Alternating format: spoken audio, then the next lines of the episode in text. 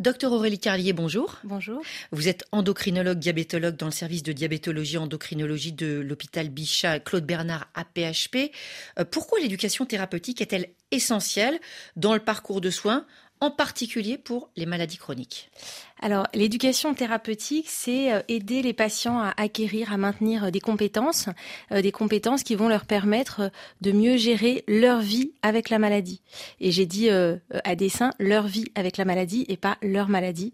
Et donc, ça, ça, ça se prête tout particulièrement aux patients qui vont vivre longtemps avec leur maladie, donc qui ont une maladie chronique. Donc, il y a du bien-être en jeu, mais il y a aussi au niveau de la santé formelle, moins de complications, moins de crises, moins de phases aiguës de la maladie. C'est exactement exactement ça, c'est euh, combiner une qualité de vie euh, la meilleure possible, optimale si on y arrive, avec euh, une préservation de sa santé et une protection des événements aigus, des complications.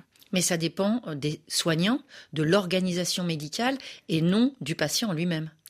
Alors, le patient, il peut faire, il peut exprimer le souhait de pratiquer l'éducation thérapeutique. Et effectivement, il faut qu'en face, il ait des soignants qui puissent dispenser l'éducation thérapeutique. Donc, des services à diffuser, à élargir et à multiplier. Tout à fait. Merci, docteur Aurélie Carlier. Tout à l'heure, on va parler de la santé et des soins des pieds.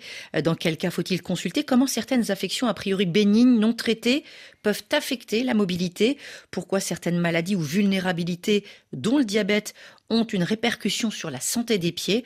On en parle à 9h10 temps universel dans Priorité Santé.